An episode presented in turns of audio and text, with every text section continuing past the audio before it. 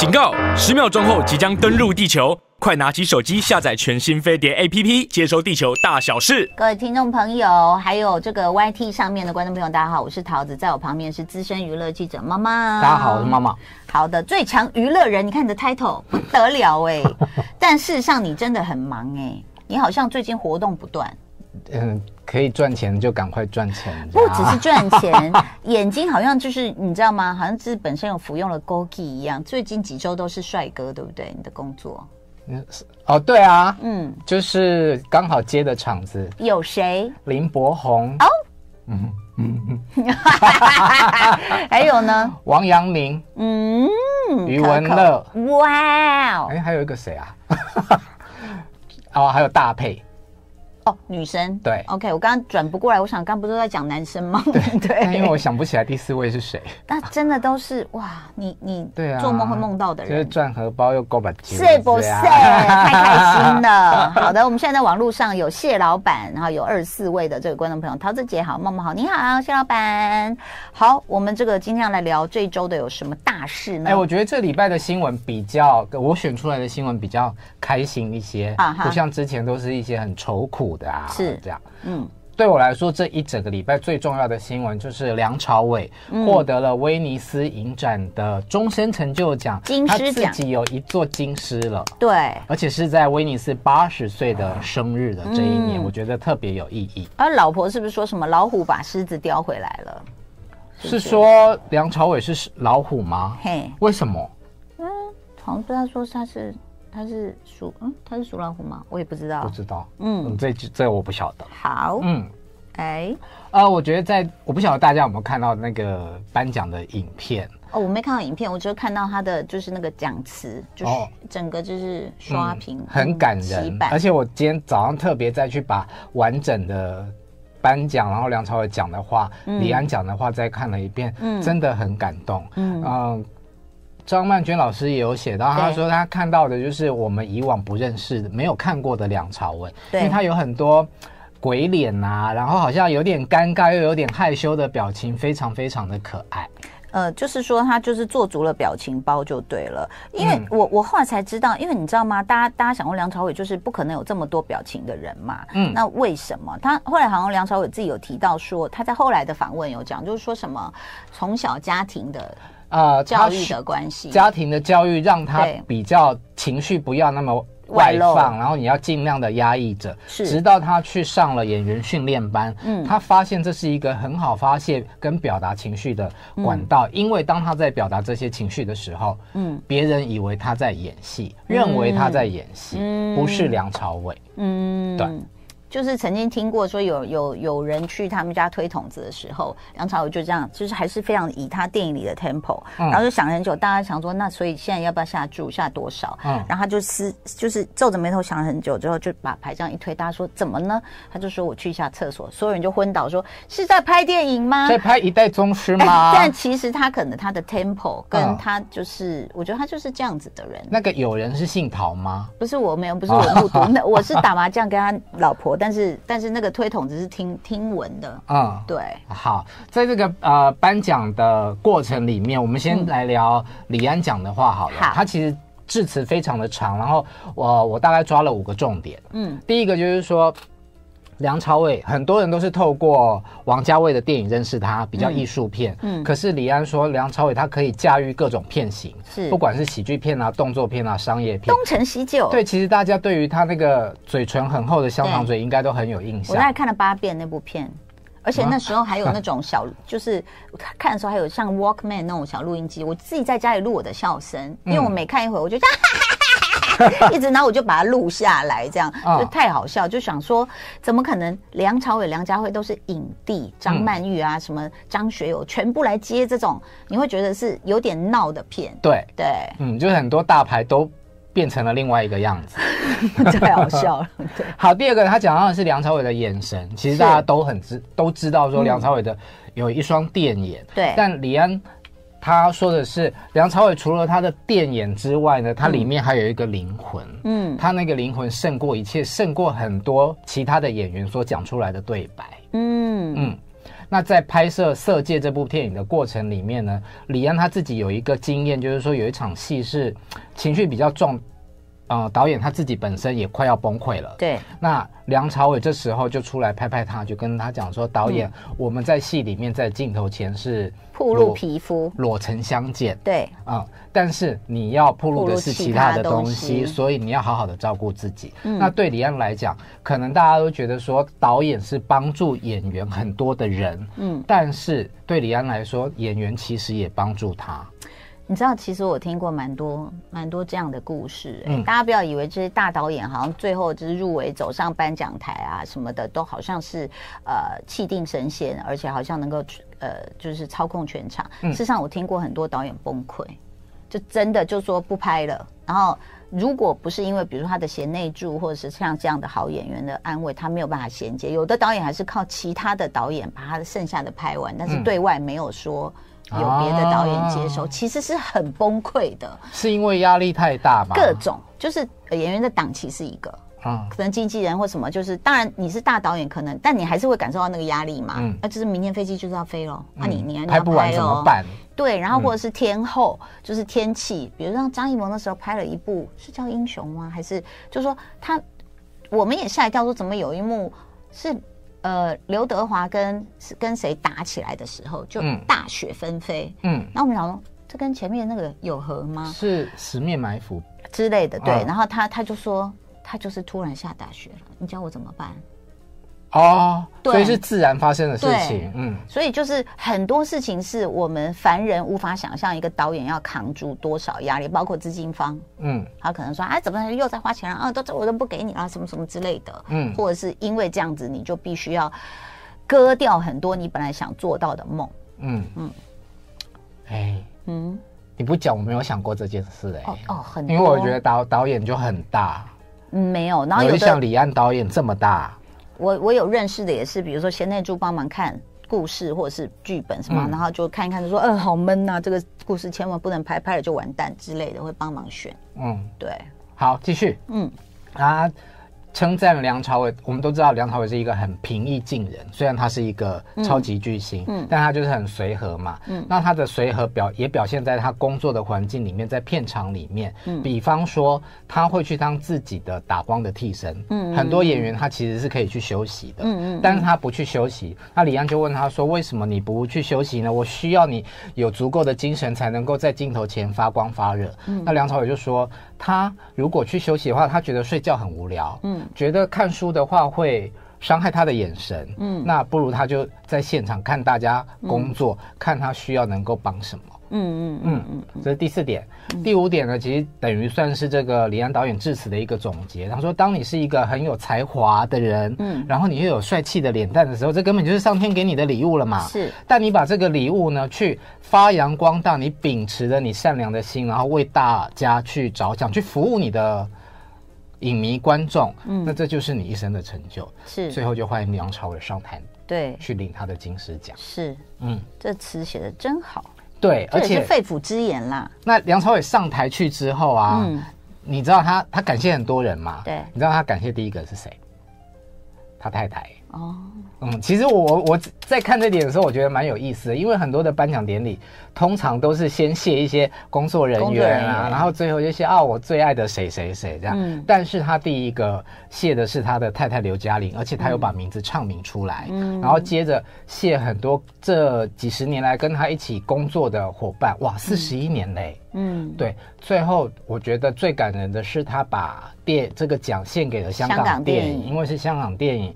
培养了他，是，嗯，我我对于这个部分的感触是，其实我们都有看过香港电影很辉煌灿烂的年代，小时候都很喜欢看港片啊。不止我们，你看像后来的韩剧里面，在讲到那个啊、嗯呃，就是比如说《英雄本色》啊，什么说啊、哦，然后说王祖贤是他们的女神啊，什么，其实香港电影就影响了蛮多不同地区。嗯，对。呃，我不。包括老外，包括像后来呃，Rush Hour 的导演会去找呃那个 Jackie Chan 的时候，他就是说，哎，我看过你每一部片，那个那时候还录影带，他说我家墙上都有这样子。嗯、所以其实香港电影那时候是影响蛮多，呃，就是影迷之外，还有电影从业人员。对，我记得好像是请请回答一九八八吧，里面就有张国荣啊、啊周润发、英雄本色这些元素在里面。是是是，嗯嗯，所以那真的是还蛮辉煌的年代。嗯，我不晓得桃姐是什么时候开始跟梁朝伟有接触。哎，是他发专辑还是他拍电影嘛？应该都有访问过。发专辑是这一生为情所困。对、嗯，我自己呢，大概在呃，算是蛮早期的追星，就是梁朝伟第一次来台湾的时候，一九八五年，那时候他拍了一部电影叫做《青春差馆》，哦，女主角是梅艳芳。哇，然后他们呃，那时候我还没出道。所以还没有碰到。一九八五年，我一九九零才出道。哦，对，这么年轻啊！然后那时候就是很想要有梁朝伟的签名啊，因为电影公司就有活动。哦，对，我就狂寄那个明信片，哇，大概寄了五十封去吧。哇塞，哦，我有得到哎，哇塞，然后但是都是照片洗好，然后签名印在上面，那也很好啦。对啊，嗯，对。好，然后最后在梁朝伟这一段要结束之前呢，跟大家讲一下，就是他的一些辉煌的记录。是，我们都知道梁朝伟是金马影帝，他总共入围七次，然后得了三次的金马奖，嗯，分别是《色戒》《重庆森林》跟《无间道》。那他在香港电影金像奖呢是影帝的纪录保持人，他入围了十一次，然后他得了五座的香港电影金像奖的影帝。嗯，那他跟呃，威尼斯影展的渊源呢，嗯、是其实早在一九八九年的《悲情城市》获得最佳影片的时候就结缘了。嗯、那他所有的作品里面，除了《悲情城市》，还包括《三轮车夫》跟《色戒》。都曾经获得威尼斯影展的最佳影片。他在之后的访问其实也都提到了侯孝贤导演了，嗯，讲到这个就是你刚刚讲的《悲情城市》嘛，对。然后事实上，《重庆森林》还有像《春光乍泄》，它是香港电影金像奖，还有《花样年华》也有嘛，嗯，二零四六，哎，你看他跟这个王家卫的合作。非常的密切，嗯，其实有好好看。有记者问他，就是说，呃，对他来讲，他的转泪点是什么？嗯，怎么怎么了？居然有人留言说，梁朝伟有去桃子姐在华视主持的《滚球大战》打保龄球，真的吗？我都忘记了，因为啊，因为真的是年代有点久远，他有来打过保龄球。Oh、My God 的高伟成，你几岁？你说说看。哦，因为华视怀旧频道 YT 有影片啊，我现在真的很怕什么历史时光机，拜托。不要再来了，我知道我很老。接下来讨论哪一个话题？我们说，呃，这个礼拜的新闻都比较开心一点嘛，所以来我喜事先来讲。好，恭喜四十一岁的胡宇威，他现在哦、呃，身边终于有胡太太了。嗯，因为之前去年跟陈婷妮就是求婚成功，求婚成功，那大家就是一直很关心他们什么时候要结婚。嗯，嗯，就前一阵子他在一场他新节目的记者会里面，就跟他讲说，其实他们在七月份。的时候已经在美国登记结婚哦，恭喜耶！胡以为其实做了蛮多档实境秀，对，呃，有狗的 Top Dog，嗯，然后他其实我我。以前没有在看他的戏，我迷上他是因为那个全明星运动会，他是第一届的蓝队的队长，他都已经打到脚都断掉了，对，真的太拼了。然后他就是跟你知道他是什么术武术的那种冠军吗？我知道啊，对对对，他其实体能很好，然后各种运动都会，对对。然后我今年访问他的时候，就有聊到说，哦，他们登记，呃，他们求婚成功。到底什么时候要结婚？其实有聊到，所以有没有可能因为疫情已经慢慢趋缓了，到海外去结婚？他当时的答案就是有一点悬疑跟，跟有点被你猜中了，吓到。对，嗯、欸，结果真的就是在海外登记，但还没有办婚礼啦。嗯、台湾也还没有登记。嗯，对啊。OK，我觉得以两个人在台湾受欢迎的程度，跟不管是对粉丝啊，或者是对媒体，到时候办婚礼一定是。啊，盛大盛大的婚礼。这样子，好，嗯，那你知道就是胡宇威跟陈婷妮他们的绯闻之前传了很久嘛？嗯，那他们是被粉丝发现的，怎么发现？因为一连合作两档，一个是真爱趁现在，一个是真爱黑白配，哦，都是真爱系列哦，嗯，然后就粉丝发现这两个人超级的速配，嗯，有默契，嗯，对，就感觉两个人单情不。呃，恋情不，感情不单纯，是对，最后就被拍到嘛。嗯，一开始也没有承认啊，是后来才才慢慢承认这样。嗯，那我觉得就是粉丝啊，网友越来越厉害。嗯，因为接下来要讲的婚变也是因为粉丝觉得怪怪的。嗯，王阳明跟蔡诗芸。嗯，桃姐好像蛮意外，他们两个会走到这一步。大家都觉得他们是蛮合的一对吧？可能就是生长的背景啊，嗯，然后又看到他们常常在那个 IG 上面发表的一些就是 TikTok 的影片啊，就是、嗯、就是会一起跳舞什么，你就觉得说王阳明。对啊，会跳舞哦，对啊，那你就觉得说，哎，他真的很配合他老婆，然后都很可爱，嗯，然后就觉得说，应该价值观是相近的，嗯，对。但是当然，我觉得关起门来的生活可能有一些。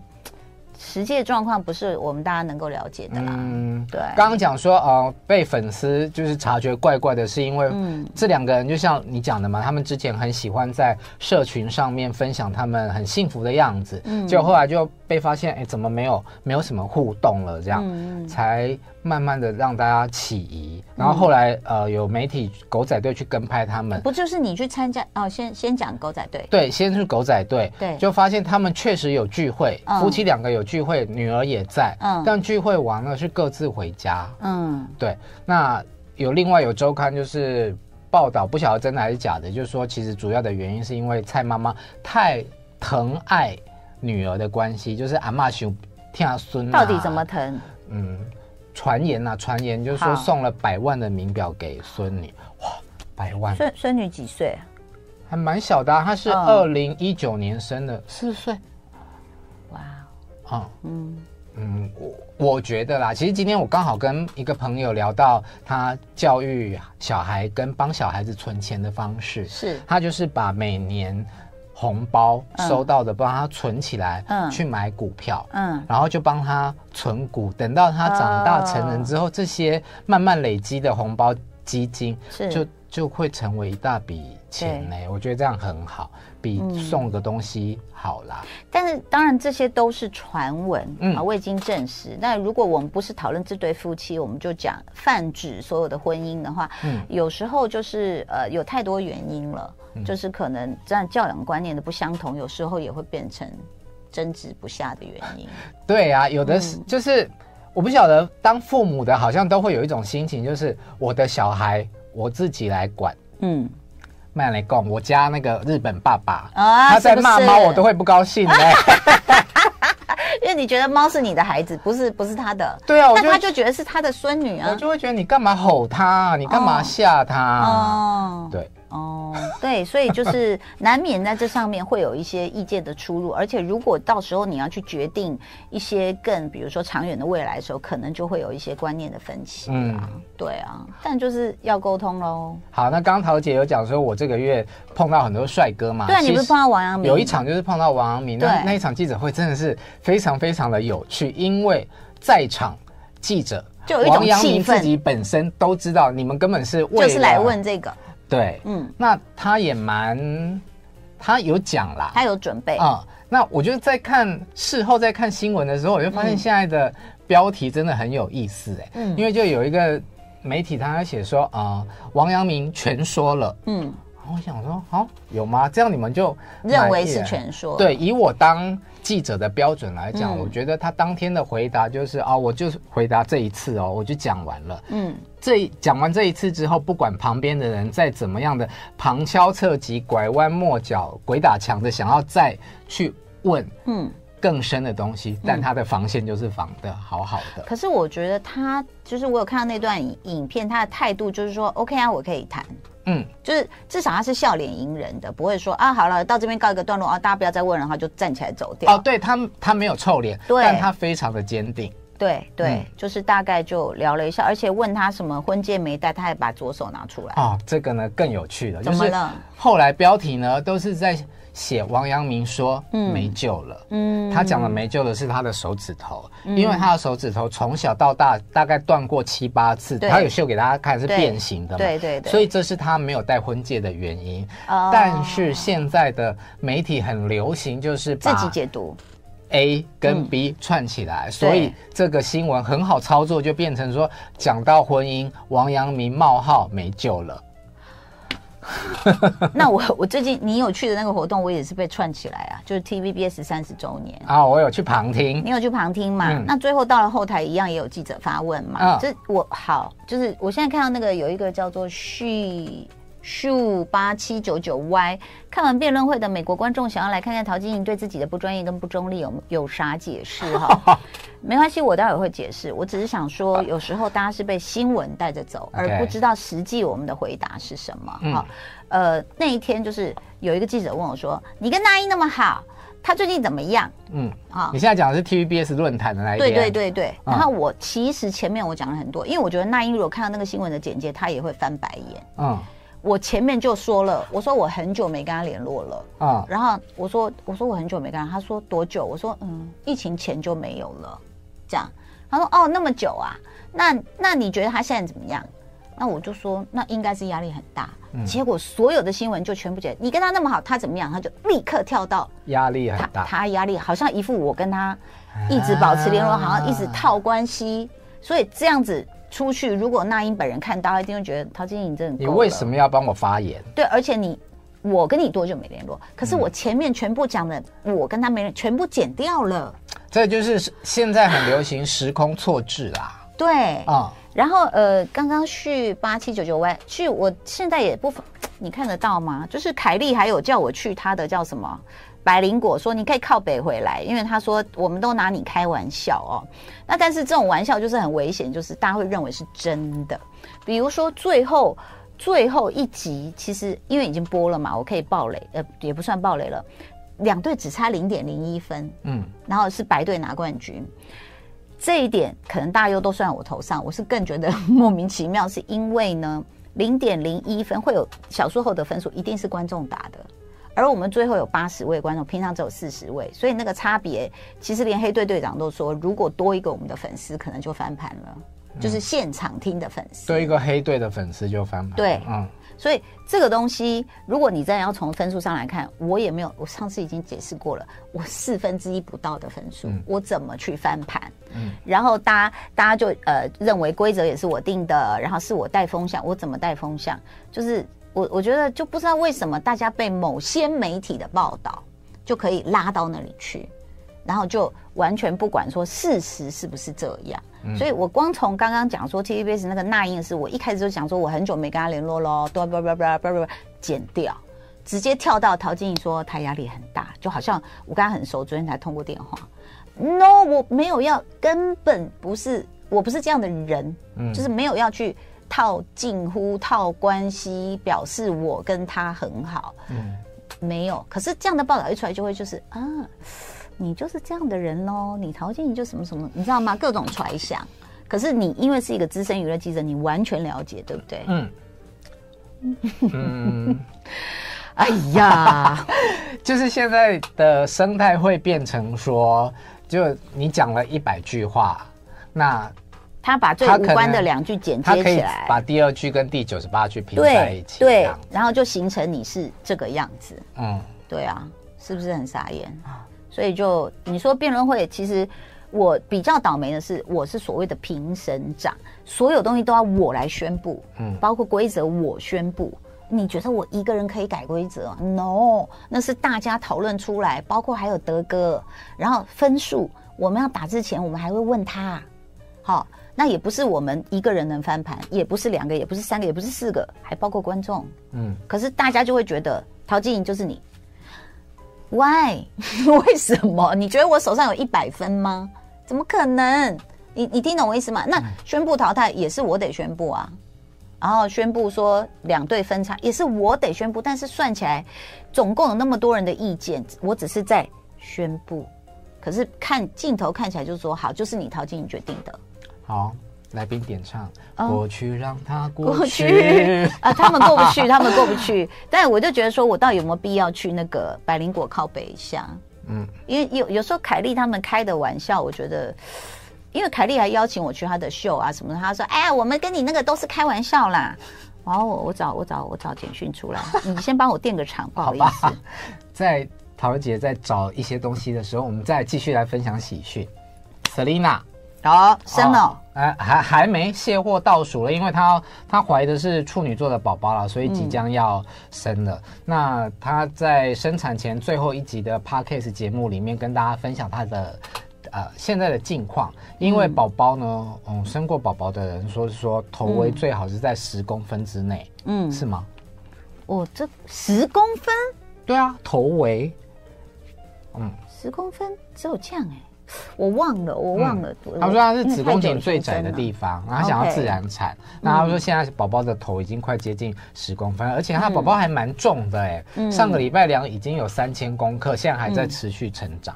三千哦，嗯，三千，四千算。他是男宝女宝？男生男生。OK，我记得小龙是三千两百，三千三。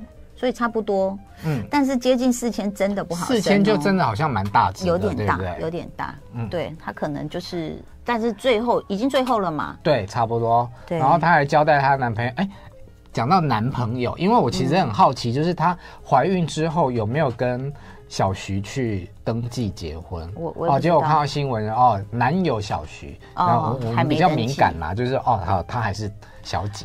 也不会啦，你看像那个吴君如跟陈可辛导演到现在都没有啊，小孩都十六七岁了。但我觉得他们会会去登记啦，对啊。OK，嗯，你嗯，这个简讯大家看得到吗？这样看得到吗？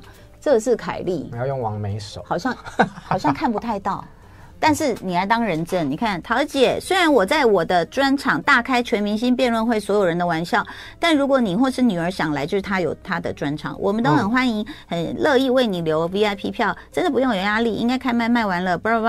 另外，谢谢你来我的脸书回回留言，即使我们立场不见得都一样，但我还是相信这碰撞，这是碰撞跟交流啦，就是很友善嘛，嗯，有没有？然后就。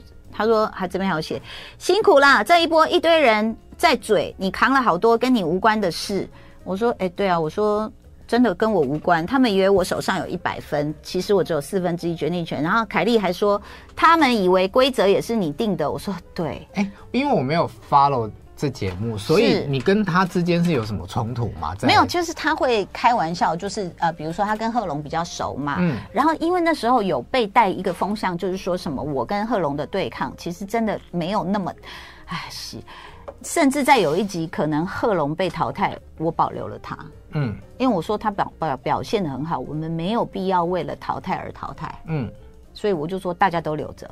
继续辩论，因为都表现得很好，所以，但是这些就显然，我不知道刚刚那个序八七九九 Y，你有去看这些细节吗？这样，谢老板说，我觉得辩论会是桃姐进来很棒的代表作。本来有人批评，就表示节目红，有人讨论有声量，桃姐加油，OK，谢谢。但是，嗯。就是比如说凯莉也是欢迎我去靠北，就是我我也真的会靠北他们呐。嗯、我说你们真的不能模糊焦点哎、欸，因为一模糊，没有看节目的人也炫进来一起讨论，就说哎、欸、你就是不公平。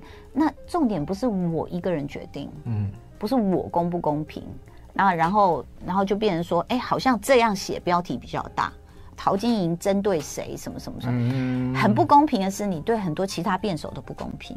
包括像我觉得像呃申达也很好，嗯、然后莫宰阳也很棒，然后黄豪平也很棒，然后最后得到那个最佳辩士的宜佩也很棒啊！